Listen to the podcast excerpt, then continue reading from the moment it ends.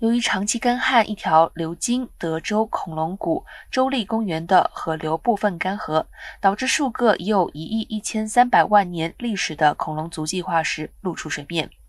恐龙谷州立公园发言人斯蒂芬妮·加西亚表示，在干涸的河床上发现数个三角趾印的恐龙足迹化石。目前推测，在大多数地区区域留下足迹应是身高十五尺、体重约七公吨的成年高棘龙，或是平均身高六十尺、体重四十四公吨的西海神龙属。